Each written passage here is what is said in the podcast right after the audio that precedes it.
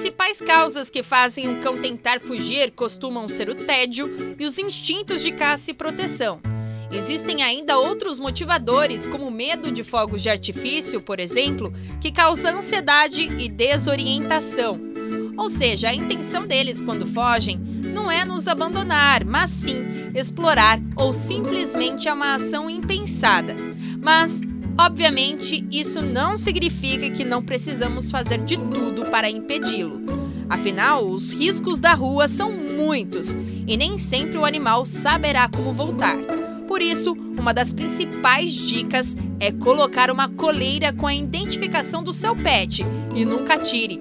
Além do mais, dificulte as rotas de fuga. Existem telas de proteção bem econômicas que podem ser instaladas em portões e ajudar a aumentar muros. Além disso, a família deve mudar os hábitos para impedir que o peludo possa acessar as portas de saída.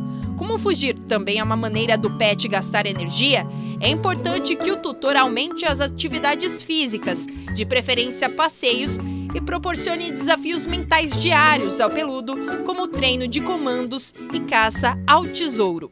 Por fim, ensine o comando fica dentro da casa, depois na garagem com a porta fechada e depois na garagem com a porta aberta, mas com ele preso num guia em ponto fixo. Essas são as dicas, hein?